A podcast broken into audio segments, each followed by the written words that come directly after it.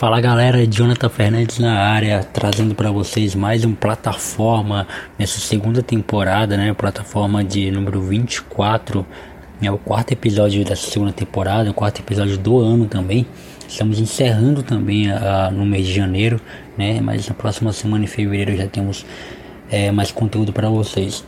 Nessa vez eu gravei com a Tasta Muniz, essa gravação foi feita em novembro, né? eu, eu, gravei adiantado, como você já sabe, eu gravei muita coisa adiantada para não, não, não falhar com, com vocês em nada. E eu conversei com a Tasta, a gente falou muito sobre, sobre a vida dela é, antes de se formar em jornalismo. Para quem não sabe, a Tasta ela é apresentadora do G1 em um minuto, né? ela, ela é redatora do G1 aqui em Rio Branco, no Acre, né? na minha cidade. E, então ela aparece na TV e tudo, ela é uma pessoa muito, muito gente boa. E a gente trocou essa ideia muito da hora que vale muito a pena ser ouvido. Mas antes de ouvir, vai aquele recado maroto, aquele recado que você já deve estar acostumado aqui no nosso plataforma e no nosso Teólogo de Quinta. Você pode ser o nosso padrinho, isso mesmo. Você pode ser o nosso patrocinador, nosso padrinho, nossa madrinha do nosso programa.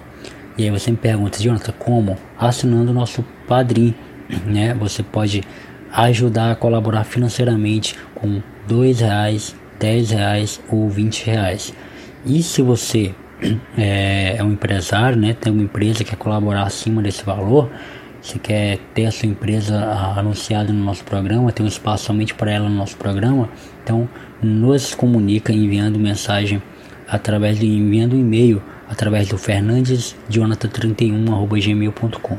fernandesjonathan31 gmail.com. Você pode entrar em contato e a gente acerta algo bem bacana. E nos ajudando financeiramente, sendo nosso padrinho, você recebe algumas recompensas. Por exemplo, no plano de 10 reais, você vai estar recebendo um podcast mensal extra é, no seu e-mail. Né? Além de todos os conteúdos que você já recebe é, de forma gratuita, né? no plano de 10 reais você recebe um podcast extra é, com, o assunto que você preferir e ainda tem o seu nome citado aqui no, no, no programa. No plano de 20 reais, que é o, que é o, o plano prêmio, né? Está sendo o top dos tops do, dos planos. Você além de receber um, um texto semanal no seu e-mail, né? Um texto extra, além de estar tá recebendo um, um podcast extra mensal também no seu e-mail, você vai estar fazendo parte do grupo do WhatsApp do Teólogo de Quinta. E fazendo parte do grupo do WhatsApp do Teólogo de Quinta, você vai estar nos ajudando a montar a pauta. É, a sugerir temas para os programas. Isso vai ser exclusivo. Né? Somente quem é assinante de 20 reais vai ter esse, essa honra, né? De esse, essa coisa especial de poder sugerir as pautas e me ajudar a criar o a criar pauta, desenvolver, pode indicar convidados para a plataforma também, que vocês vão me ajudar muito, vocês vão fazer parte realmente da família TDQ, da família Teólogo de Quinta e também do plataforma, beleza? Então agora sem mais delongas, vamos lá pro episódio que tá muito da hora.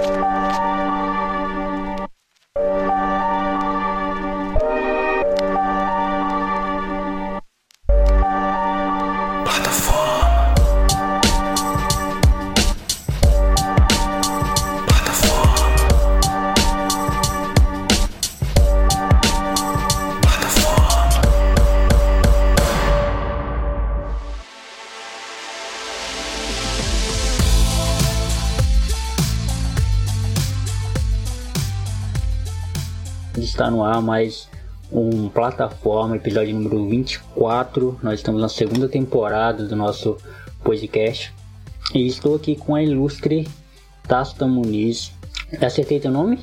É isso mesmo. Tasta Muniz. Tava com medo de errar teu nome, velho. Olha que eu tô falando ele já há um tempão. Mas enfim, ela, ela é do G1. Eu conheço ela de ver ela na TV. E ela vai falar um pouco Primeiramente, se apresente, tá? Falei sobre você, quem você é, o que você faz pra gente começar.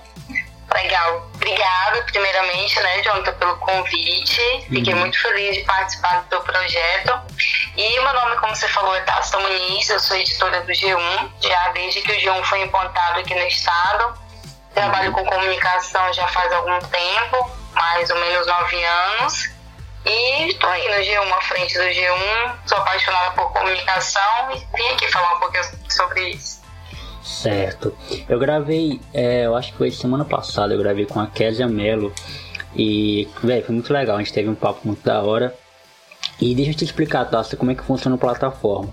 Eu não sei se tu teve tempo de ouvir algum episódio, mas assim, o nosso podcast, ele é um podcast de bate-papo. Eu gosto de mais usar o termo bate-papo do que entrevista, né? Porque o que, que é uma entrevista? A entrevista é tipo, o cara se prepara pra, pra sobre a vida da pessoa, tira pontos importantes do que vai perguntar. Não que eu não tenha feito isso, claro, né? Mas a entrevista é aquela coisa de pergunta resposta, pergunta e resposta. E o nosso bate-papo é diferente, é uma coisa mais leve, é uma coisa mais solta. Você fala, eu falo e a gente vai se falando. E caso eu tenho uma pauta, óbvio, assim como eu falei com a Kézia também, eu tenho, eu tenho uma pauta, óbvio, para eu não me perder, mas a ideia é não seguir a pauta. A ideia é que no meio da conversa a gente mude de assunto, comece a falar de culinária do nada, entendeu? Culinária, esporte, assim, essas coisas. Ah, legal. Tranquilo. Vamos lá, então. então vamos lá. Vamos começar do começo, né? É, de onde surgiu uhum. o seu interesse por, jornalismo? Porque eu conversando com a, com a Kézia, ela falou que não tinha desejo de se formar em jornalismo. Ela queria, na verdade, se formar em biblioteca biblioteconomia, não sei nem falar essa palavra. E eu fiz, inclusive eu fiz um curso de auxiliar de biblioteca, porque aqui no Acre realmente não tem a, a formação, né? Uhum. E você, desde criança que teve esse desejo por se comunicar, porque assim, eu conheço pessoas que eu, eu, eu sou uma prova viva disso. Eu desde criança estou apaixonado por comunicação, rádio, TV, tudo que tudo que se expressa eu sou apaixonado, eu amo, então para mim é desde berço. Apesar de eu não ter formação, mas eu faço isso, né? Eu produzo podcast, produzo conteúdo pra internet. E com você foi assim também? Então, a minha história com comunicação é engraçada, porque é, desde criança eu sou apaixonada por comunicação. Uhum. É, o meu avô escutava muito rádio, eu sou do interior, né? Eu nasci em Cruzeiro do Sul. Certo. Então, a cultura do rádio é bem mais forte até do que na capital, eu acredito, né? Até uhum. hoje as pessoas escutam muito rádio no interior. Então eu, pequena, sempre via o meu avô, chegava na casa do meu avô, meu avô estava com um radinho de pilha ali do lado, uhum. é, acompanhando a, as notícias, né? Uhum. Isso de, e o meu avô era muito apaixonado por comunicação, apesar de ter sido policial civil a vida inteira, uhum. é, ele gostava de acompanhar as notícias, então eu achava interessante, né? É, pequeno, você ficava olhando, meu Deus, essa caixinha, né, falando. Uhum. E aí, é, sempre fui comunicativo também, nunca tive problemas de me expressar. Até na escola, quando todo mundo estava apavorado para apresentar trabalho, eu estava tranquila e calma. Uhum. Mas é, mas não tinha a comunicação como profissão. Nunca pensei em ser jornalista. Sim. Aí eu digo que é engraçado, porque na, acho que, não sei se vai todo mundo lembrar, mas tinha uma novela que passava na Globo, eu acho que é Celebridades. Uhum. Quando passou a primeira vez, eu era, acho que adolescente. E foi a primeira vez que eu parei para ver, né, mesmo na novela, como que funcionava uma redação. E aí eu parei, eu parava, assistia novela e pensava, cara, deve ser muito legal essa, essa correria de redação. É uma redação de revista, obviamente, né? Não chega nem perto de uma redação é, de jornal mesmo, de conteúdo jornalístico. É, que eu digo assim, conteúdo jornalístico factual, né? A uhum. correria mesmo do dia a dia ali. Sim mas eu via e achava muito interessante, né? Eu me chamou, foi a primeira coisa assim que, é, que eu pensei, ah, deve ser legal você trabalhar na redação. Mas continuei, é, eu, eu tentei o vestibular a primeira vez, na minha época era vestibular ainda, uhum. é, para medicina na UFAC, porque eu tinha vontade de fazer psiquiatria, certo. né? Uhum. É, então eu cresci também é, nesse, querendo ser é, psiquiatra, e aí tentei a primeira vez, não consegui, né? E também eu tive alguns problemas, passei um ano parada, né? Depois que eu terminei, que, que eu tentei o vestibular, que passei, eu passei um ano parada. Uhum. E aí eu, foi quando surgiu de novo a época de fazer o vestibular. E aí eu falei, cara, eu gosto tanto de comunicação, né? Gosto de ler jornal, gosto de ler. Vou tentar fazer comunicação social para ver o que, que dá. Sim. E aí eu passei e hoje eu não me vejo fazendo outra coisa, né? É, vi que foi uma escolha acertada. Eu acho interessante porque assim, é, comunicação é algo que, tipo, não é para todo mundo, mas que todo mundo precisa dela, né? Digamos assim. É, uhum. Por exemplo, até o próprio exemplo que você deu para apresentar trabalho e tudo mais, eu também sempre fui o cara que. Engraçado que, em relação de apresentar trabalho, eu sempre fui o cara que gostava de fazer o trabalho. Eu não gostava tanto de apresentar. Uhum. Eu acho que até hoje, é, é, por isso que eu gravo podcast, porque eu não gosto de, de, aparecer, entendeu? Eu não gosto de aparecer em si, eu gosto muito de ficar uhum. por trás ali, é, escrevendo, tipo, produzindo. Eu produzo muito conteúdo para amigos também. É, então eu acho muito legal essa coisa de, de, de produzir. Mas assim, e por eu ser também uma criança muito introvertida, eu era um cara muito tímido, uhum. eu sempre para mim foi um problema essa, essa, essa questão de me apresentar, me expor. Mas com o tempo a gente vai, a gente vai meio, meio que trabalhando isso. Então, comunicar realmente é algo. É, é uma arte, né? Você é de Cruzeiro do Sul, você veio pra cá com quantos anos? É, eu vim pra cá com 14 anos. Eu saí de casa com 14 anos. Uhum. Calma, gente, eu não fui expulsa, tá? é, a gente morava em Cruzeiro do Sul e minha mãe sempre foi muito rígida com a educação. Uhum. E aí, quando chegou, eu, eu, quando eu vim, eu tinha 14, fiz 15 aqui, porque era quando eu iria começar o ensino médio. Então, eu tinha 14, minha irmã tinha 15 e meu irmão tinha, acho que 18, se eu não me engano. Era. Uhum. E aí, é, ia fazer 18. E meu irmão já fazia faculdade. E a minha, a minha mãe pensou, né? Ai, não sei, eu acho que eu vou mandar vocês pra. É, tentarem é, ficar mais avançados né, Na, no estudo. Eu achava que o colégio aqui era mais avançado do que a gente tinha acesso lá em Cruzeiro. Sim. E aí é, a gente também queria vir. Uhum. E aí foi quando a gente decidiu vir para começar o ensino médio aqui, tanto eu como minha irmã, né? Sim. E aí a gente veio, fez um ano aqui, tive alguns problemas, tive que voltar para lá. E depois voltei para cá de volta e fiquei aqui. Mas eu saí de casa mesmo com 14 anos, desde os 14 que eu moro só. Eu só, assim, né, com meus irmãos, que eu tive que sair de casa.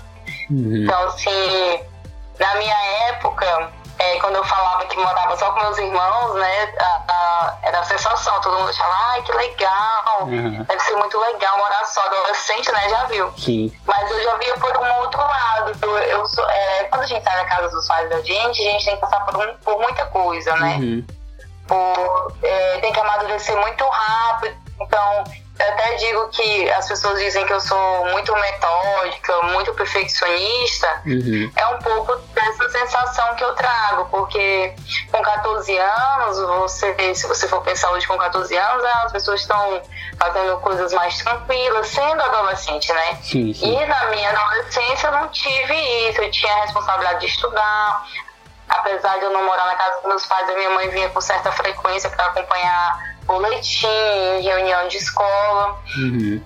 Então, é, a gente pega uma responsabilidade muito grande e, assim, é, os meus pais sempre foram muito presentes nesse período que eu fiquei fora de casa, mas, querendo ou não, você tem que lidar com algumas coisas é, sozinho, né? Então, Sim a adolescência é um, uma fase muito difícil, porque você está se descobrindo, né, como, uhum.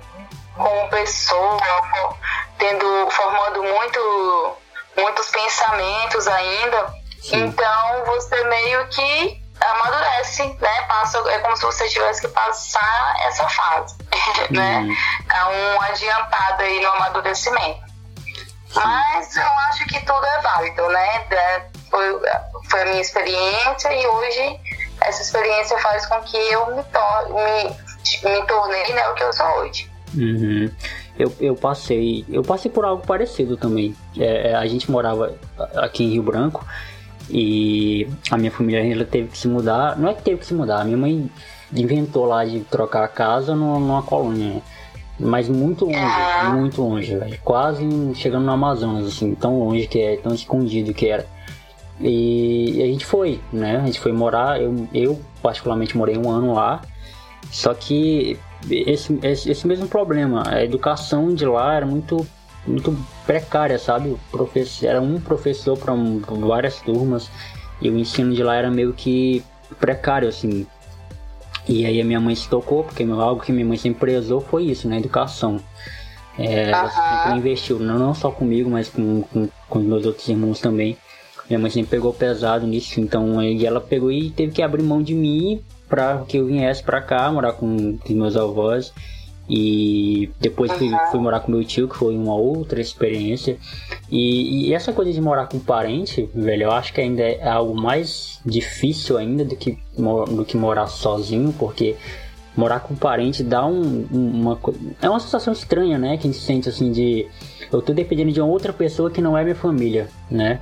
Porque uhum. parente tecnicamente não é família. Né? É mais complicado, né? Aqui uhum. a gente teve a sorte, como éramos três, né? Então veio os três, mesmo, é, mais ou menos na mesma faixa etária, então a gente ficou só os irmãos mesmo no, no apartamento. Uhum. Mas óbvio, né? Sempre tem aquelas diferenças entre irmãos e tal, mas nada assim, a gente nunca tentou se matar, deu certo. Sim. E essa coisa de morar sozinho também é outra coisa que, que, que é interessante, porque assim, é, eu conversei com a Samile, que é uma amiga minha, né? Ela gravou a última plataforma com, comigo, o 23, e ela falou que a primeira dificuldade, olha só, algo que, que é bem interessante. A primeira dificuldade que ela teve quando ela chegou no apartamento dela, onde a mãe dela deixou ela lá, e ela foi dormir a primeira noite sozinha, foi em relação a uma barata. Ela teve que matar uma barata, e ela tem pavor de barata. E assim, é, quando a gente vai morar sozinho, a gente tem certas dificuldades que a gente encontra que a gente nunca encontrou na vida. É, e coisas simples, né? Por exemplo, trocar um gás, é, pagar uma conta, tipo, é, você pode até que, se você seja uma pessoa independente e você mora, mas você mora com seus pais, você não vai ter que pagar todas as contas da sua casa. Você ajuda com uma parcela, né? Das contas, você não tem que pagar todas as contas da sua casa. Por exemplo, se alguém bater, uma coisa que eu odeio, velho. Por exemplo, quando alguém bate na frente da minha casa, eu, eu tenho que atender, eu tenho que atender a pessoa. Eu odeio isso. Eu sempre empurro alguém para atender. Mas quando você tá morando sozinho, é você. Ou é você que vai atender, ou o cara vai ficar batendo lá pro resto da vida. Né? Então, de coisas simples da vida até coisas mai é, maiores, como fazer a própria comida, lavar a própria roupa.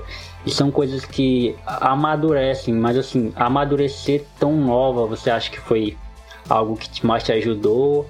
Ou algo que, tipo assim, prejudicou, você queria ter amadurecido um pouquinho mais velha? Não, como eu te falei, hoje eu tento encarar isso é, de uma forma é, positiva, né? Porque assim, na verdade, o que eu percebo é que a galera da minha geração, por exemplo, da minha idade, como eu saí muito cedo de casa, eu não conheço ninguém, absolutamente ninguém que tenha saído tão cedo como eu saí de casa. Uhum. Então, assim, as minhas prioridades hoje são outras, porque assim, além de eu ter saído cedo de casa, eu comecei a trabalhar muito cedo também. Uhum. Mesmo que não fosse com carteira assinada, eu sempre fiz meus rolos para ter o meu próprio dinheiro e depender o mínimo possível dos meus pais. Certo. Então, é, como eu te falei, eu sempre cresci com uma carga muito grande de responsabilidade. Uhum. Então, óbvio que isso reflete em algumas coisas como adulto, né? É, frustrações de coisas que você que saem ali do, do seu. Eu sou uma pessoa assim muito é, programada, pro, programada e metódica. Sim. Então, assim, se tem uma coisa que eu não consigo resolver, é uma coisa que meio eu uso esse termo me adoece porque eu perco sono, eu fico mal porque eu não consegui resolver, até eu conseguir uma saída. Uhum. É como se eu tivesse que levar o mundo nas minhas costas e eu tivesse que resolver tudo. Uhum. Hoje eu consigo é, ser melhor um pouco nisso, né? Com o amadurecimento, muitas conversas e com a ajuda de muitas pessoas, você vai vendo que vai ter coisas que você não vai poder resolver e tá tudo bem. Uhum. É, mas é um processo longo, mas eu assim, num todo, eu, eu tirei. É, a, eu, eu, eu escolhi ficar apenas com, com a parte boa de tudo isso. Sim. Pra mim foi um choque sair da casa dos meus pais, porque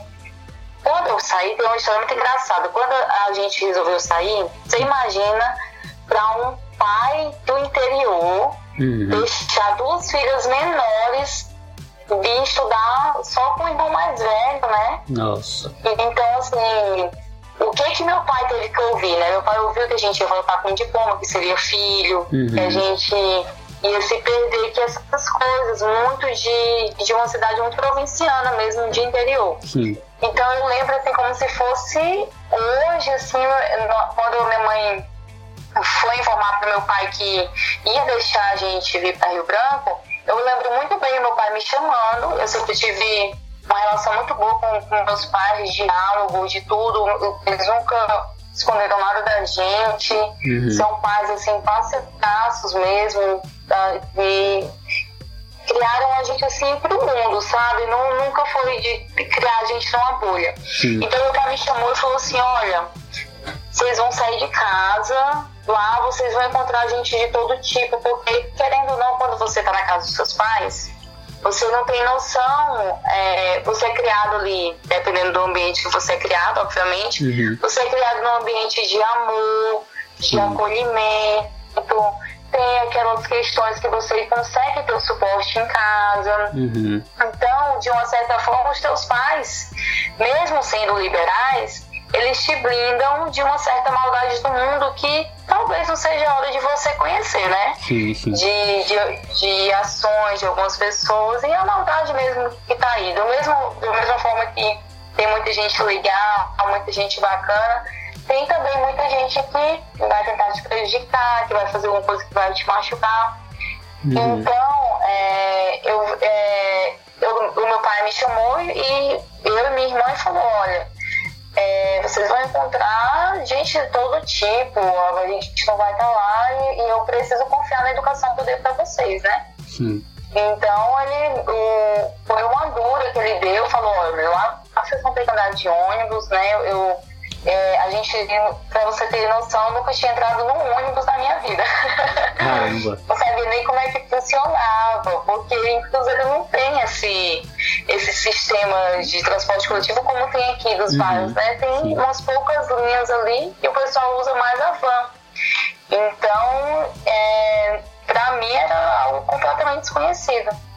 Mas eu, eu hoje, avaliando tudo, eu penso assim que os meus pais também foram muito corajosos, né? Porque uhum. eles abriram mão, é, é, confiaram na gente, né? Abriram mão não, que eles continuaram com a gente, mas confiaram na educação que eles deram pra gente. Sim. E, eu, e, e assim, eles também sofreram, né? Já pensou você tirar três filhos de dentro de casa para que eles pudessem estudar e não poder sair de lá porque eles trabalhavam lá, que era o nosso ganha-pão para sustentar duas uhum. casas, né? Porque eu, eu tenho dois irmãos mais novos que eram crianças, então você imagina. Então, assim, hoje eu tento ver que, eu, eu vejo, na verdade, que foi um sacrifício deles pela gente, né? Uhum. Então, é, eu acho que foi super válido. Hoje, eu, eu, hoje eu, eu, tiro mais, eu levo comigo é, a parte positiva disso tudo. Sim. Né? De ter passado por tudo que eu passei. Legal, velho. É, é, é, é foda assim, velho, porque a gente não tem um manual pra vida adulta, né? E, geralmente a gente, não. depois que a gente passa da infância, que é aquele momento, é, dependendo da sua infância, é o um momento de, de vislumbre, é um momento mais legal da vida, você não tem preocupação nenhuma com nada. Aí vem a adolescência, onde tudo para você é, é, é, muito absurdo, né?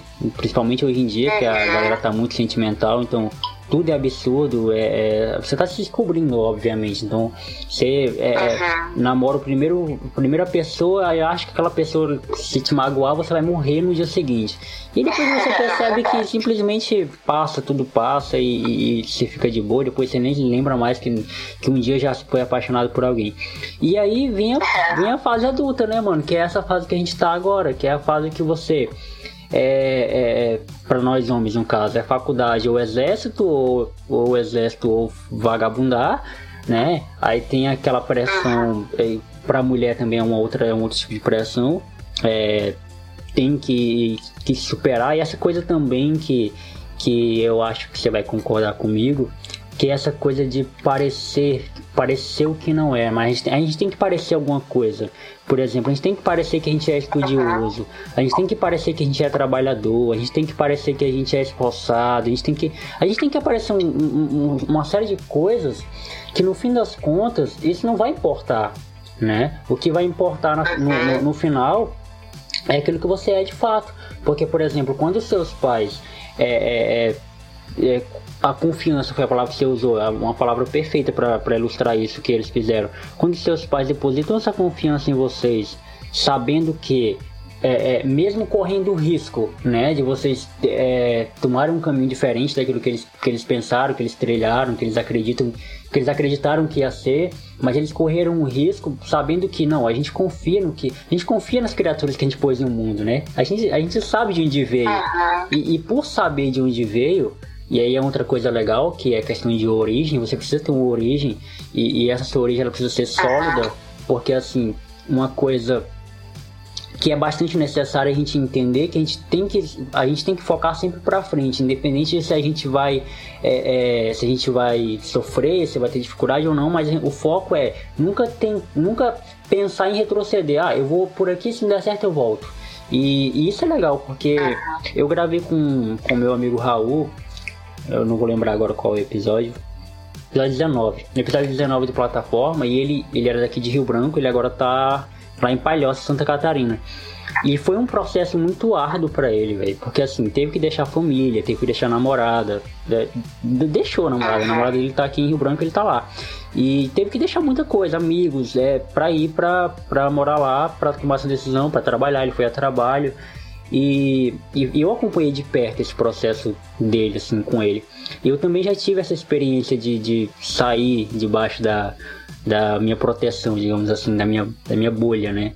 Pra, pra ir pro mundo. E aí a gente percebe que o mundo realmente é, é um lugar cruel, mas é um lugar que você tem que conviver, você tem que viver nessa realidade. Essa é a realidade, na verdade, né? Exatamente. Você tocou num ponto aí sobre aparência, né? Então, é, hoje, com esse boom das redes sociais que tem o seu lado positivo, eu acho que é, a internet tem mais o lado positivo do que o negativo, uhum. né? Mas eu acredito hoje que está vindo uma geração é, que está sendo muito pressionada, né? Com tudo, você com você novo, com 20, sai, ou, ou sai do ensino médio, sai do ensino médio, sei lá, com 16, 17, e você já tem que saber o que você quer fazer, e você com, tanto, com, com tantos anos você já tem que estar tá trabalhando, tem que ter alguma coisa, tem que ter um carro. Uhum. É, se você não tem é, é, você tem uma sensação de que você falhou, né, sim, sim. Em, em, determinado ponto. E o que eu digo para todo mundo é que todo mundo tem o seu tempo, né? Uhum. Cada um tem o seu tempo ali e a vida adulta é isso mesmo. Eu, eu costumo dizer que a gente, no nosso dia a dia, ah, nós somos a consequência de, de, escolhas que a gente faz. Ao mesmo tempo uhum. que você escolhe uma coisa, você está abrindo mão de outra, né? Isso aí é lado a lado. Você escolhe estar em um lugar, você acaba não estando em outro, né? Sim. É, e, e, e, acho que tá com dois anos. O meu pai teve um AVC lá em Cruzeiro, né? Eu tava uhum. aqui e, e por isso que eu ando muito, passei a refletir mais essa questão de tempo, porque eu comecei a me, a me questionar né? Eu, eu, ele teve um AVC hemorrágico e aí foi um dia muito difícil para mim porque ele teve é, o AVC à noite, meu irmão ligou, me avisou. Eu não sabia muito bem o que estava acontecendo, né? Sim. Então eu entrei em desespero total. Eu, eu passei a noite acordada. No outro dia passei o dia tentando resolver é, uma forma de poder estar lá, né? Uhum. Eu queria estar lá. Sim. É, a recuperação dele para acompanhar para saber o que tinha acontecido. E, e, depois o susto, né? E aí eu consegui ir, passei 45 dias em Cruzeiro. É, uhum. Coincidiu de ser do, do acidente acontecer um pouquinho antes das minhas férias, então eu consegui emendar as minhas férias e pegar 15 dias lá no trabalho para poder acompanhar ele. Sim. E aí você passa a se questionar mesmo, né? E, e, é um questionamento pesado, porque eu comecei a me questionar é, o preço que eu pagava por, por ter minha vida aqui, entendeu? Uhum. é uma coisa meio que involuntária, mas você pensa, nossa, aconteceu isso, eu tava longe. Sim. Então você começa a pensar, meus pais já estão com uma certa idade, não são pessoas idosas, mas estão com uma certa idade, aconteceu isso. E se uhum. acontecer de novo, não vou estar perto de novo. É, o meu trabalho ele não me, não me dá muito tempo de fazer, apesar de Cruzeiro ser perto, eu não tenho muito tempo de ir no fim de semana e ficar, Sim. porque é, quem trabalha com jornalismo sabe, a gente trabalha com plantão e a gente não tem feriado, a gente não tem.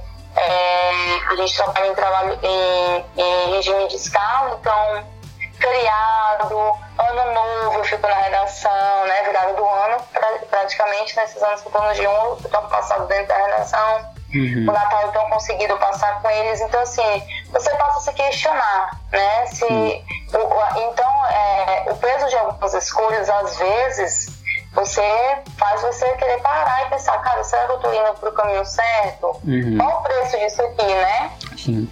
Mas é, é óbvio que é importante essas, essas reflexões, eu acredito, eu chamo de crises existenciais. Uhum. Eu sempre brinco com meu namorado que eu tenho crises existenciais, né? Uhum. Como, como boa comunicadora, digamos assim, tudo pra mim é muito intenso e assim, uhum. eu sempre fui muito sensível a tudo, né? Sim. Então eu sou daquelas pessoas mesmo que tá, a minha vida tá uma confusão e, e do nada eu paro assim e falo, meu, o que é isso aqui? Peraí. Uhum. Vamos organizar, vamos ver o que, que tá acontecendo aqui.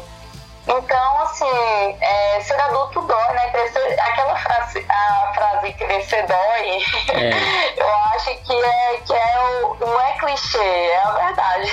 É. dói um pouquinho, mas a gente consegue ir contornando algumas situações e também entender, né, como eu falei, entender que nem tudo está, é, a gente tem o controle das coisas, né? Nem sempre Sim. a gente vai ter o controle das coisas. Sim. E para quem é perfeccionista como eu, isso é um peso tremendo. Nossa, imagina. Uma pergunta aleatória, nada a ver com o que a gente está falando, mas qual o seu signo? Meu signo é Gêmeos. Ah, gêmeos. sabia, velho. A gente tá junto nessa. É o a signo gente... da comunicação. É... Ninguém, olha, já tô falando. Quem é geminiano tem 80% do pé na comunicação. Exatamente. A gente tá super, né? Na verdade, eu, eu, eu, tipo assim, eu sou zero signo, horóscopo, essas coisas, mas assim, eu tenho uma amiga, é, a Paulinha, um abraço para ela, é, e ela é muito vidrada né, nessa coisa de signo. E eu trabalhava na, na Contax, né, como telemarketing, eu passei, aí fui trabalhar de madrugada. E eu trabalhei com ela, a gente trabalhava junto lado a lado. Então a gente passava madrugada e não caía, não caía muita ligação de madrugada, então passar, a gente passava madrugada falando uhum. de, de signo, de religião, de vida, de, de universo, de Anitta, de Pablo, essas coisas. é super aleatório. E aí ela começou a falar mais sobre. Porque eu, eu sou gêmeos também, ela é gêmeos também. E ela começou a falar essa coisa de signo e eu falei, caramba, velho, tem tudo a ver. É, tipo, não tem como não acreditar nisso, porque isso é o que eu sou. Sabe? É exatamente o que ela, o que ela falou. Mas assim, é. Tá, Vamos voltar aqui de onde a gente parou. Você chega em Rio Branco, é, 14 anos, uhum. e aí você chega pra, pra concluir o ensino médio, no caso, né? É, pra começar, né, o ensino uhum. médio aqui. E aí, é, aí eu passo um tempo aqui, faço, ensino médio, faço o primeiro ano do ensino médio aqui, uhum. o segundo ano do ensino médio em Cruzeiro, e volto de novo para terminar o ensino médio aqui. Faço o terceiro ano aqui. Certo. E aí, terminado o terceiro ano, eu tento vestibular, não passo, uhum. passo um ano em Cruzeiro. E aí, passei um ano parada. E aí, quando eu tentei de novo, já fui para jornalismo e já voltei para fazer a faculdade. Certo. Um ano que eu não passei no, no, na primeira vez que eu fiz, fiz o vestibular, uhum. eu fiquei em Cruzeiro cuidando do comércio do meu pai. Meu pai tinha um comérciozinho pequeno. Uhum. E a gente tinha uma padaria, então eu até brinco que tem gente que me encontra aqui lá de Cruzeiro e falou, a menina do pão, porque eu ficava no balcão do pão. Uhum. então eu vendia pão lá em Cruzeiro. Então tem, olha, eu já em Cruzeiro eu vendi pão, trabalhei em secretaria de escola infantil uhum. e dava aula de reforço à tarde para um pessoal, para umas crianças que moravam ali perto de casa, e tipo, as mães que eu, que eu ajudava na tarefa, então eu ganhava uma graninha extra. Sim. E aí, quando eu vim para cá, logo que eu comecei a faculdade, também trabalhei com telemarketing uhum. na, no setor de cobrança de telemarketing, Nossa. acho que passei quase, quase dois anos. E aí foi quando eu comecei a trabalhar mesmo na minha área. Uhum. Aí eu fui para um jornal impresso, que foi o Rio Branco. Foi quando eu comecei a trabalhar mesmo com jornalismo. Uhum. E esse período como é que foi para você? Qual deles? De o, trabalhar, o... É, trabalhar no jornal, na sua área. Ah, sim, não. Então, é, é um pouco assustador, né? Uhum. Eu lembro que no primeiro dia que eu cheguei, eu tive que cobrir um crime na época muito bárbaro, acho que foi de uma, uma jovem que foi morta no, no aeroporto, no antigo aeroporto, uhum. né? E aí eu lembro que eu cheguei nessa época, então assim, primeiro contato assim foi um choque. Já pensou você ter até hoje a gente não se acostuma com, com algumas situações delicadas, né? Que a gente tem que, que cobrir. Uhum. Então, mas, mas tirando esse susto inicial, foi ali que eu comecei a aprender mesmo, né? A ver como funcionava uma redação. E, e também tive a certeza que era aquilo que eu queria, né? Que eu queria melhorar mais, aprender mais. Uhum. E assim como você, eu eu fugia de todas, apesar de na faculdade a gente ter é, a, a, disciplina de, de, de, vídeo, né? De, uhum. de gravar vídeo, fazer matéria, enfim. Sim.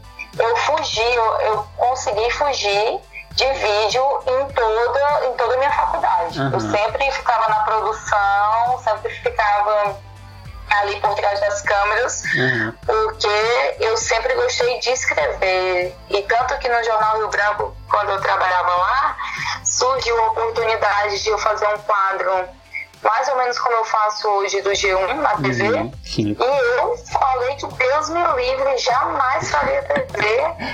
E me tremia toda e eu dizia, não, gente, tá errado, não vou fazer TV, não tenho perfil, uhum. não tenho coragem. Sim. E aí, só que hoje em dia a comunicação tem mudado muito e muito rápido. Uhum. Então, hoje em dia, para você entrar na comunicação, você tem que é, se superar, né? Sim. Então, hoje em dia eu faço vídeo com muita. Hoje eu já me acostumei mais, mas os primeiros, assim, eu realmente só faltava, sei lá, desmaiar na frente da câmera.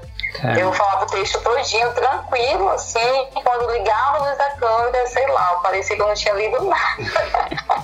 Dava um desespero. Mas a gente precisa se reciclar, como toda profissão, né? Uhum. E, e, se superar também. E aí foi assim. Aí foi, foi, foi indo, foi indo e foi. Imagina. Eu tenho, velho, eu tenho uma curiosidade, ainda bem que você tocou nesse assunto. Eu tenho uma curiosidade.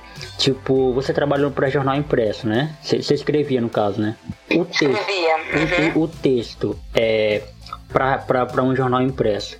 Ele tem que ser um texto é, que eu, eu tenho que me preocupar com o, a forma que o, que o leitor eu, não, eu acho que não vou saber fazer essa pergunta, mas vou tentar. A forma que o leitor vai receber aquilo, porque assim, por, por se tratar de um jornal, tem um público-alvo, óbvio. Todo, todo texto tem um público-alvo, né? Mas por se tratar de um jornal, você precisa escrever um texto que ele seja é, bem lapidável, ele tem que ser um texto que o, o, o, o leitor, ao ler o texto, ele vai pegar cada nuance do texto, cada coisa. Não, aqui ela tá escrevendo isso aqui, aqui ela tá escrevendo. Porque assim, eu escrevo para blog já há 5 anos. Faz muito tempo que eu, escrevo para blog. E até hoje, velho, eu tenho uma dificuldade. Talvez é porque eu, eu não, não fui para uma faculdade de jornalismo ainda. Mas um dia eu vou. Mas enfim, é, eu até hoje eu ainda tenho essa dificuldade de, por exemplo, quando eu tô escrevendo para o Instagram, por exemplo, eu não, não é a mesma forma que eu escrevo para o blog. E também quando eu tô escrevendo para o blog, não é a mesma forma que eu escrevo no WhatsApp, digamos assim. É, é eu, eu sempre mudo conforme a plataforma. E eu lembro quando eu era criança, pra você ver como eu amo comunicação, eu era, eu era a única criança do meu bairro que lia jornal, jornal impresso. Eu amava, eu amo até hoje. O cheiro do jornal, as letras, eu amo na verdade. E, e assim, eu percebo, lendo o jornal hoje, que até hoje eu ainda leio, lendo o jornal hoje eu percebo que o, o texto é muito diferente, velho. É, é, é, lindo na verdade, é rico demais. Você, você, como é que você consegue explicar isso? Tipo, de, de é, é, a preocupação com o público é maior do que o texto em si, ou não? Ou é só a neura da minha cabeça? Não, tem, tem, tem sentido no que tu vê. É porque uhum. assim, a gente trabalha no jornal impresso, o jornal impresso também é dividido por editorias, né? Assim como um site. Só que o jornal impresso, por exemplo, eu acho que quando você pega um texto muito trabalhado de jornal impresso, a gente chama de central. Sim. A central é a reportagem especial que a gente chama no site. Uhum. Então a central geralmente ela, ele é um texto maior, com mais, com mais riqueza de detalhes, né? Sim. E que você tem um espaço maior para poder passar ali a informação que você quer passar. É, a maioria dessas reportagens, elas vão um pouquinho também para o jornalismo literário, uhum. tem uma literatura nesse texto. Sim. Então, são matérias mais trabalhadas, são matérias especiais que a gente chama. Uhum. Quando você vai é, escrever para um site, é, você muda a, a linguagem, obviamente, Sim. e também muda porque o site e também dependendo, se você pegar, por exemplo, você lê o jornal impresso, você vai pegar uma central, que geralmente é a matéria de capa, que a gente chama, uhum. e você vai ter também a editoria de polícia, que vai ter matérias bem com base ali da informação, né? Que é o factual, que a gente chama. Uhum. No site, a gente trabalha muito com factual, mas também não quer dizer que você não vai fazer uma matéria especial. Uhum. Então, no site você também encontra matérias maiores, mais detalhadas. Eu sempre costumo citar a BBC, que é um site que faz matérias com de quatro laudos a mais, mesmo sendo um site. Caramba. Então, assim, muda mesmo a linguagem de. A linguagem do site é mais informal, mais leve, né? Uhum. E do impresso, é, você tem mais tempo, então é um jornal que você faz um dia para sair no outro. É, você escreve com mais calma, trabalha mais as matérias, mas você também encontra ali nesse mesmo jornal o factual. Então, na verdade, o que muda é a notícia que você está tá levando, né? Sim. Se é uma reportagem especial, você vai trabalhar aquele texto com mais cuidado, independente de qual veículo seja. E se é uma matéria factual, que é um acidente, um homicídio, uhum. é, algo que está acontecendo ali na hora, você vai é, fazer um texto que tu vai informar apenas ali sem ter que, sem ter que é, procurar outras nuances de, uma, de um jornalismo mais literário, né, mais uhum. poético. Então essa é a mudança, mas é legal você focar nisso, porque, por exemplo, eu faço a participação do G1 na TV, Sim. mas o, o texto que eu escrevo no G1, ele não serve para TV. Ah. Eu tenho que refazer o roteiro para uhum. poder ir para a TV. E para rádio, a mesma coisa. São coisas pequenas, coisas editoriais, tipo, você vai ler um site, está dizendo nesta sexta, e você troca para hoje. É, então, e na rádio ainda mais, essa linguagem ser ainda mais informal do que no site e no impresso. Então são essas mudanças assim mesmo da linguagem que vai de, de veículo para veículo mas também o, a notícia que você está dando é, é, influencia muito da forma como você vai abordar, né? Sim, sim. É, essa coisa de. Você não precisa responder se não quiser, tá? Mas essa coisa de, de, de, de, de jornalista ser imparcial, ela confere? Ela vai. Ela realmente existe? Olha, eu vou te dar minha opinião pessoal que eu acho que é muito difícil você ser imparcial na vida, não concordo, é só jornalista, concordo, né? Concordo. Qualquer pessoa é quase impossível ser imparcial. Você uhum. tem as suas crenças, você vai ter que você acredita, que você não acredita, que você gosta, que você não gosta. Sim. Mas eu costumo dizer para as repórteres que trabalham comigo e, e para mim mesma que quando você se propõe a contar uma história, pelo menos ali naquela história você tem que tentar é, se, se despir né, de todo e qualquer preconceito que você tem. Sim. E quando eu falo do preconceito, é no sentido da palavra mesmo. Uhum. Aquilo que você preconceitua antes de ouvir, né? Então, é, eu acho assim, você pode até ouvir uma história, se revoltar e se revoltar ou não acreditar, mas no momento de escrever, aquela parte da história que você não gostaria de estar contando, ela tem que estar no texto. Uhum. Então, de uma certa forma, eu acho que não existe jornalista parcial como não existe nenhum ser humano Ninguém, que seja imparcial. Entendi. Todos nós temos, é, acreditamos em alguma coisa, uhum. temos as nossas visões né, de, uhum. das coisas, mas o jornalista, para mim, isso é minha questão pessoal, deve ser honesto com o leitor ou com quem está assistindo, sei lá, com o seu público. Uhum. Ele precisa mostrar todos os lados de uma história. Sim, claro. Então, é basicamente isso, né? Como, como se a gente fosse um instrumento de uma história que está sendo contada. Uhum. Entendo. Sabe por que, velho, que eu fiz essa pergunta? Porque assim, eu tenho uma amiga formada em jornalismo, a Ellen, trabalhou comigo, inclusive, uhum. na, na antiga Context. E a gente falava, a gente, uhum. a gente, falava muito sobre isso, sobre questão de jornalismo sem imparcial, ela, e ela sempre falava pra mim, ó, você vai pra faculdade de jornalismo, mas você, você tem que ser imparcial e tal, essas coisas. Eu acho, na verdade, tudo, aceit, tudo aceitável, na verdade. Tanto é, programas de fofoca e que programas esportivos, enfim, qualquer coisa. O que eu, o que eu acho legal prezar é a qualidade da, da notícia, né? Eu acho que isso é importante. E não só é, isso, porque assim, eu tenho um podcast que vai ao ar toda quinta-feira aqui, que é o Teólogo de Quinta que eu dou alguma opinião sobre o que está acontecendo na, na atualidade, enfim, uma opinião tipo nua e crua, sem muito, muitos desvios. E eu sempre recebo e-mail da, da, da, galera falando, pô, Jonathan, legal, a tua opinião também eu concordo com a minha. Aí alguns e-mails, pô, Jonathan, não gostei do que tu falou, porque é, tu não observou isso, não observou aquilo. Só que eu tento passar para quem tá me ouvindo que aquilo ali é, é, é, eu sei quem é o meu público, então eu tô falando pro meu público e eu tô falando para quem quer me ouvir. E eu tô falando também uhum. a, minha, a minha observação, ou seja, eu não fui, eu não sou um repórter, digamos assim, que vai lá investigar, que vai apresentar o fato. Eu tô dando uma mera opinião, como milhares de pessoas estão fazendo nesse exato momento que a gente tá se falando, tem milhares de pessoas dando opiniões por aí no, no resto da vida. Eu acho que a internet, velho, eu falei até com a Kézia sobre isso ajudou muito é, a gente e, e, ajudou também a gente a, a perder algumas, a, a, cair algumas máscaras também, né?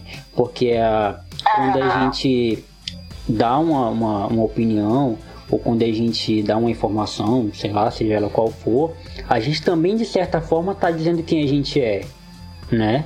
É uma coisa bem, bem filosófica, né?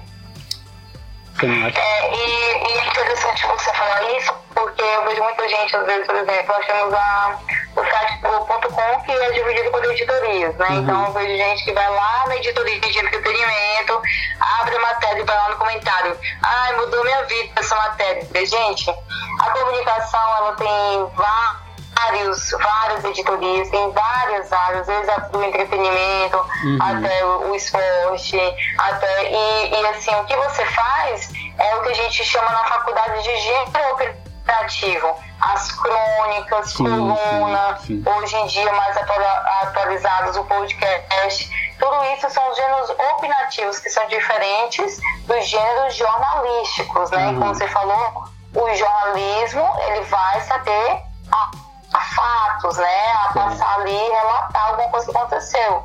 O opinativo, como um problema já disse, é a opinião ali de alguém que se propôs a passar ali a opinião para um povo então, assim, a gente não pode querer que acabe a área de entretenimento, que acabe o esporte, que acabe o jornalismo. Uhum. Não, a, a, eu acho que o legal da comunicação é ela ser tão ampla e atender a todos os públicos. É, se você não gosta de entretenimento, não gosta de saber o que, que a Paola Oliveira comeu de manhã, uhum. ou se ela caminhou ou não, tem uma pessoa que gosta de ver as fotos, que gosta de saber o que está acontecendo no mundo dos famosos, porque é fã. Então, se você. O que eu digo sempre para as pessoas, gente, a comunicação está aí, as uhum. opções estão aí, e você é que vai escolher o que você vai consumir.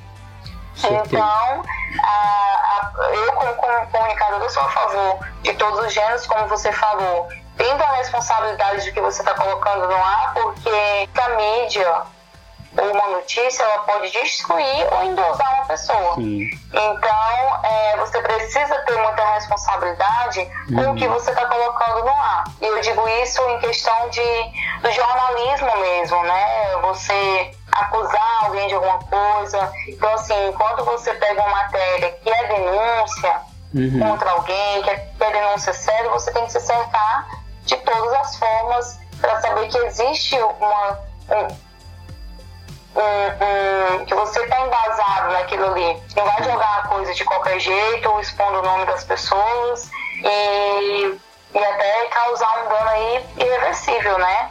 Então, é, o que é legal da comunicação, das redes sociais, dos sites, blogs, é, indo mais para trás, começou os vlogs, tudo isso, uhum. é justamente dar voz para as pessoas darem as suas opiniões, né? Sim, sim. E você, como consumidor, escolher ou não se você vai seguir aquilo ali, se, se é de seu agrado ou não. Eu acho que tem para todos os gostos, a gente só não pode querer censurar isso, né? Nem parar uhum. isso. E é uma forma de todo mundo se expressar, isso é muito bom. Com certeza. É, é aquele que eu falei, velho. É, a gente, a internet é uma bênção, na verdade, né? A maldição está em nós. Nós somos a maldição. É nós que causamos o, o, o inferno dos outros, né? Porque, assim, é, é uma coisa até que eu falei com a, com a Kézia, no episódio que eu gravei com ela, que muita coisa eu não teria se não fosse a internet né? Por exemplo, o próprio podcast, uhum. na verdade. Eu, eu, se hoje eu tenho um podcast, se hoje eu sou ouvido por, por, por pessoas, é graças à internet. Se hoje eu tenho um, um, blog que eu escrevo semanalmente, as pessoas me leem, é por causa da internet. Então a internet ela me possibilitou ter muitas uhum. coisas. É óbvio que foi um processo para eu chegar até, até aí, tipo, que é tudo novo, que é, ao mesmo tempo que a internet ela te dá ferramentas, mas ela não te dá é, boas ferramentas, né? Você tem que fazer uma seleção do que é bom para você e do que não é, até você pra, até você aprender a fazer a coisa certinha e às vezes você ainda acaba errando. Mas assim, o próprio podcast, que é, que é algo que eu, que eu amo, é uma ferramenta muito nova, então eu tenho dificuldades para chegar até para apresentar para ouvintes novos, né? Que é muito diferente do YouTube, por exemplo. O YouTube você manda o link, pessoa abre e assiste, pronto, tá, tá, tá ali claro e nu. O podcast não, a pessoa filmar o que, que é isso, é, quanto tempo dura, é, a pessoa vê lá uma hora e já não quer mais ouvir, né? vê uma hora de, de programa e fala, ah, eu não vou ouvir isso. É, aí a pessoa não sabe onde clicar, é toda essa paciência que a gente precisa ter. Mas por outro lado, uhum. o, o, público do podcast é um público muito fiel. Ele espera semanalmente uhum. os meus ouvintes, principalmente o ouvinte do, do Teólogo de Quinta, que toda quinta-feira tem episódio novo, eles estão toda quinta-feira esperando. Tipo, eu até brinco com eles, né? Eu falo que é, pra nós não é dia de TBT, é dia de TDQ, que é teólogo de quinta. É dia de TDQ. Então eles já, ele, ele já esperam já o episódio para baixar, ouvir, comentar e tudo mais.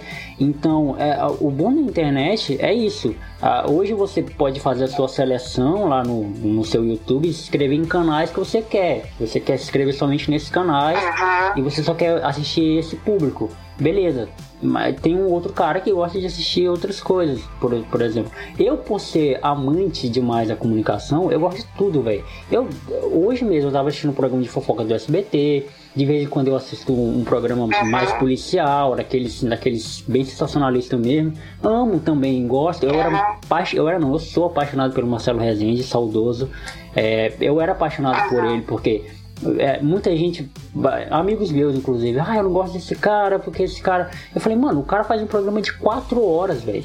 O cara, 4 horas falando de morte, assassinato, roubo, o cara tem que ser engraçado, não tem como. Ele não vai voltar para casa e vai se matar, né? Que é muita, muita pressão.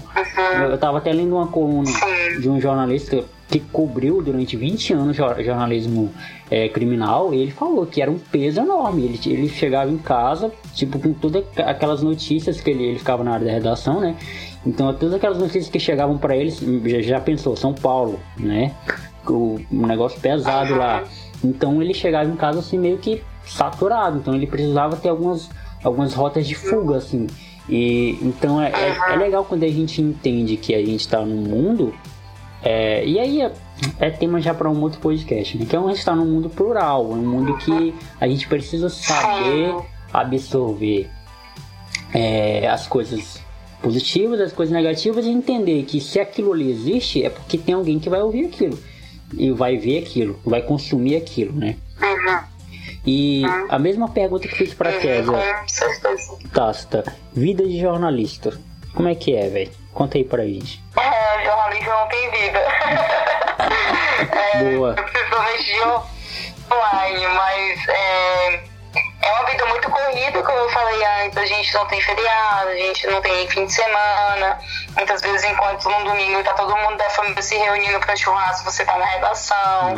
É, às vezes você tá em casa e acontece alguma coisa, você precisa ir para a redação. Uhum. É muito interessante isso que você tocou no assunto de, do, da carga que o jornalista também é, carrega, né, com as notícias que precisa passar. Uhum. E isso ficou muito claro, acho que os jornalistas começaram a falar isso, desses desastres que aconteceram em Brumadinho, né? Uhum. Na Boate Kiss, jornalistas que cobriram. E assim, é, realmente tem matérias que você faz e que você se sente mal. É, criança doente, com câncer, falta de medicamento. Sim. Eu tenho duas matérias para mim, é, me, é, são dois pontos muito importantes da minha carreira e que eu considero também que me mudaram também como pessoa. Uhum. A primeira delas foi uma matéria especial que eu fiz é, das vítimas do BBB, que é aquele inseticida que foi usado para o combate à malária né, na década de 60 e 90, uhum. e que hoje existe aí uma lista da morte dos ex-soldados da malária. Sim. Então eu passei, acho eu fiz e foi muito difícil. Eu, essa matéria ela teve repercussão nacional, não foi capa da Globo.com na época. Uhum. É, mas foi uma matéria que, para mim, foi muito pesada e muito custosa. Sim. Porque é, eu escrevi e eu chorava. Eu, toda vez eu chorava. Quando eu ia escrever os depoimentos, quando eu ia decupar, que é, tra é transcrever as sonoras. E em uma das fases que eu fui, é, eu estava conversando lá com, com o paciente e tal, né? Ele na cama, a família toda contando. E aí a família saiu do quarto e eu gravando, e aí ele pegou na minha mão, ele tinha tido uma crise, tinha voltado do hospital há poucos dias. Uhum. Aí ele falou assim, minha filha, olha, eu sei que da próxima eu não escapo. É, é, tipo, a pessoa sabendo que vai morrer, então assim, uhum. esse tipo de cobertura, ele te dá um, ela te dá um desgaste emocional também muito grande, né? E, e assim, teve essa matéria especificamente e teve uma outra também que até hoje foi uma, a matéria mais acessada do G1 até hoje. E foi o caso da, é, de uma mulher lá de Cruzeiro que teve seis filhos com o próprio pai. Sim. Ela foi resgatada em 2012. Uhum. E aí, em uma viagem que eu fiz para Cruzeiro, a trabalho, eu descobri onde ela estava morando e fui falar com ela, né? Como que, tinha, como que ela tinha conseguido recomeçar. Uhum. E, e aí eu consegui a autorização do juiz para entrar no presídio e conversar com o cara também, né? Com o pai dela. Sim. Então são matérias assim que você vem com uma carga emocional muito grande, isso fora as outras que a gente cobra, né? Muitas sim, vezes sim. eu teve é, um período muito tenso aí de ataques, né? Que foi quando teve algumas facções uhum. e você tinha eu lembro de dias assim, de estar tá subindo a matéria de uma morte, não consegui levantar, porque na hora que eu levantava para tomar uma água, quando eu chegava tinha outra morte pra gente dar. Sim, sim. Então, eram dias muito tensos, né? Com muita violência. Então, o nosso dia a dia é assim, né? Muito. A, a, a, se você seguir, não sei se você segue Instagram e páginas de jornalistas, uhum. é, eles fazem muita piada com isso, de dizer que você não tem dia, que mesmo quando você está em situação, você está trabalhando, olha, uhum. pra tu ter noção, quando eu estou trabalhando em alguma matéria especial, às vezes eu estou dormindo, eu me deito aqui para dormir, quando eu estou pegando sono, eu, sei lá, tenho uma ideia de uma frase, eu me levanto e anoto. Uhum. é nesse naipe, porque se, eu sei que no outro dia eu não vou lembrar. Uhum. Então, é, é, é, eu acho que é uma profissão mesmo que só fica quem é apaixonado pela comunicação né? Porque nós tivemos decisões aí, não vou entrar no mérito de política, mas nós tivemos decisões nos últimos anos, e isso desde quando eu entrei na faculdade, porque eu entrei na faculdade no ano em que caiu a obrigatoriedade do diploma para você exercer a profissão de jornalista. Uhum. Hoje nós temos aí uma outra medida que deve ainda mais é, desmerecer a nossa categoria, né? Sim. E assim, como você falou, é um, não é todo mundo que faz, mas a gente sabe a importância que a comunicação tem. Uhum. Então, de uma certa forma, você se sente frustrado, né? Como, como jornalista. Sim. Muitas vezes porque você vê que, o seu, que você estuda, trabalha, se dedica uhum. e que nem sempre você é reconhecido, né? Como um todo, por todos, né? Uhum. Mas assim, é, é uma. Eu, é, eu, como eu falei, não vejo fazendo outra coisa, né? Eu gosto de estar na rua, eu gosto de contar história. Quando é uma história legal, a gente comemora. Quando a gente está contando a história de alguém que está precisando de ajuda e que essa pessoa consegue ajuda, parece que, que foi a gente que ganhou. É, a gente já contou histórias aí de pessoas que estavam querendo viajar para fazer algum tipo de tratamento, uhum. ou que tinham um sonho e conseguiram realizar. Sim. Então, assim, isso né, também é muito legal, as histórias legais que a gente conta, os personagens que a gente encontra que fazem diferença na sua comunidade. Uhum. Então é isso, eu acho que o jornalista é alguém que ele está sempre trabalhando. Sim. Tanto que os meus amigos brincam, meus amigos, a maioria são jornalistas, mas alguns não exercem. Uhum. E às vezes a gente está em algum canto comendo ou conversando sobre outra coisa e alguém fala uma coisa, ah, gente, mas isso dava uma matéria. E os meninos, nossa, tudo é fácil de fazer matéria. então, assim, é conviver com a gente é isso. É saber que em algum canto a gente ver uma matéria e já aconteceu até de casos de eu sair no domingo pra, na minha folga pra encontrar com os amigos e acabar fazendo matéria, sei lá, no mercado. Já aconteceu. Entendo. Legal.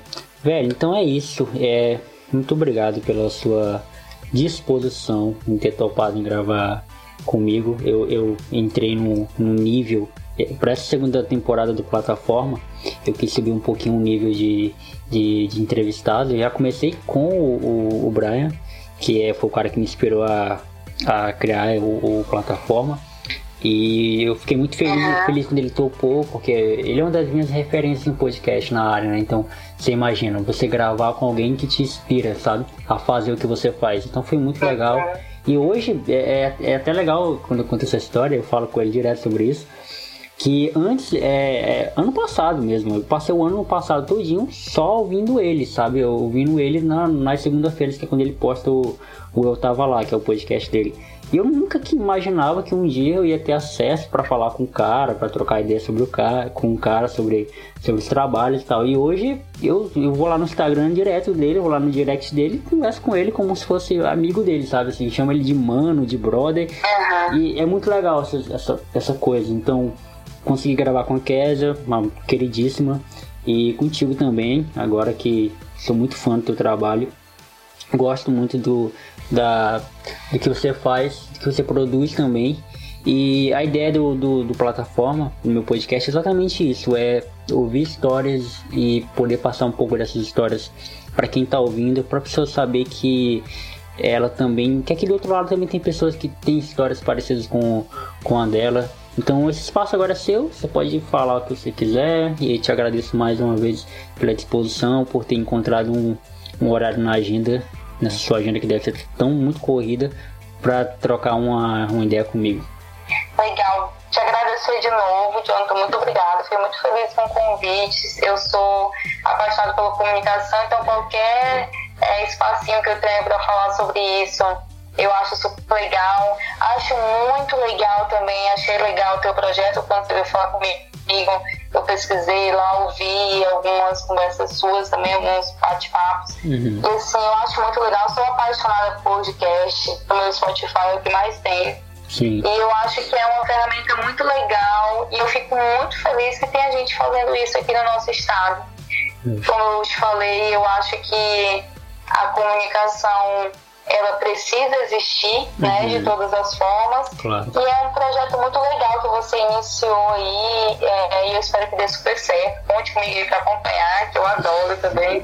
Sim. E é isso, gente. Deixar aí o recado é, para a gente conversando, ter responsabilidade, usar as redes sociais com consciência também, né? Uhum. E também é, dar um pouco mais de valor para quem trabalha e quem entende a comunicação, né?